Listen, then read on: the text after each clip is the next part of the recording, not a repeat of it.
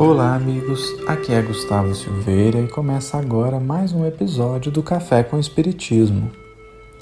Desde algum tempo, eu e um irmão do coração temos conversado muito sobre merecimento. Como nós ainda trazemos um pensamento de que só recebemos algo de Deus se nós merecermos, não é? É claro que se nos esforçamos, se nos dedicamos, se trabalhamos por conquistar algo e de fato conquistamos, é razoável que pensemos que nós merecemos isso. Mas nosso intuito aqui é ir um pouco mais a fundo nessa questão. Como estávamos dizendo, muitas vezes nos orgulhamos dos frutos do nosso trabalho e, quer falando explicitamente, quer apenas pelo sentimento, nós acabamos por atribuir o resultado ao nosso merecimento. Nessa linha de pensamento, aos poucos vamos criando uma relação um pouco conturbada com Deus. Parece que só posso receber se eu merecer, e, se eu for indigno daquilo que pedi, então é mais que justo que Deus não me atenda às rogativas Afinal de contas, eu não mereço mesmo. Todavia, a gente fica se perguntando: quem de nós pode levantar a mão e dizer, eu mereci estar encarnado? Ou eu mereci essa chance de evolução que me foi concedida? Será que podemos? E ainda que pudéssemos fazer tal afirmação com relação à presente encarnação, Será que poderíamos dizer isso para as últimas 20 que tivemos? Será que nós merecemos todas elas? Nesse raciocínio simples, vamos percebendo que há algo que vem de Deus para nós e que frequentemente excede todo o nosso diminuto merecimento. Deus dá e dá em abundância. Daí Paulo dizer Onde abundou o pecado, superabundou a graça. Graça. Esse é o conceito que muitas vezes nós perdemos nesse relacionamento complicado que construímos com Deus ao longo dos séculos. Deus nos dá muito além do que merecemos. Refletir sobre isso nos levará facilmente a reconhecer como é ínfima a nossa ação perante o infinito amor do Criador. E veja, esse não é um pensamento para nos diminuir, não, não. Isso é para que possamos nos enxergar do tamanho que nós somos ante a grandeza do nosso Pai.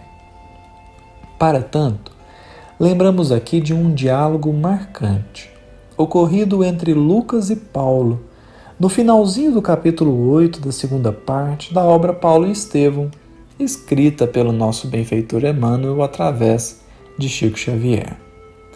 A cena é das mais emocionantes. Paulo de Tarso, um dos maiores trabalhadores da história do cristianismo, estava partindo para Roma, onde viveria os derradeiros testemunhos. Todos que ali estavam para as despedidas puderam sentir que Paulo não mais viveria entre os encarnados por muito tempo. Idosos, crianças, jovens, homens e mulheres ali estavam, profundamente emocionados com aqueles últimos minutos ao lado do apóstolo. Dentre a multidão estava também Lucas, que, ao manifestar o ensejo de registrar tudo aquilo que vivia para que a posteridade soubesse a grandeza de Paulo, recebe do apóstolo dos gentios uma sublime lição de humildade e sobriedade. Leremos aqui parte da fala de Paulo, que nos auxilia na reflexão de hoje. Ele diz assim: Por mais que tenhamos estudado, sentimos um abismo entre nós e a sabedoria eterna por mais que tenhamos trabalhado, não nos encontramos dignos daquele que nos assiste e guia desde o primeiro instante da nossa vida. Nada possuímos de nós mesmos. O Senhor enche o vácuo de nossa alma e recupera o bem que não possuímos. Esses velhinhos trêmulos que nos abraçaram em lágrimas, as crianças que nos beijaram com ternura, fizeram-no ao Cristo. Tiago e os companheiros não vieram de Jerusalém tão só para manifestar-nos sua fraternidade afetuosa. Vieram trazer testemunhos de amor ao Mestre, que nos reuniu na mesma vibração de solidariedade sacrossanta, embora não saibam traduzir o mecanismo oculto dessas emoções grandiosas e sublimes. No meio de tudo isso, Lucas, fomos apenas míseros servos que se aproveitaram dos bens do Senhor para pagar as próprias dívidas.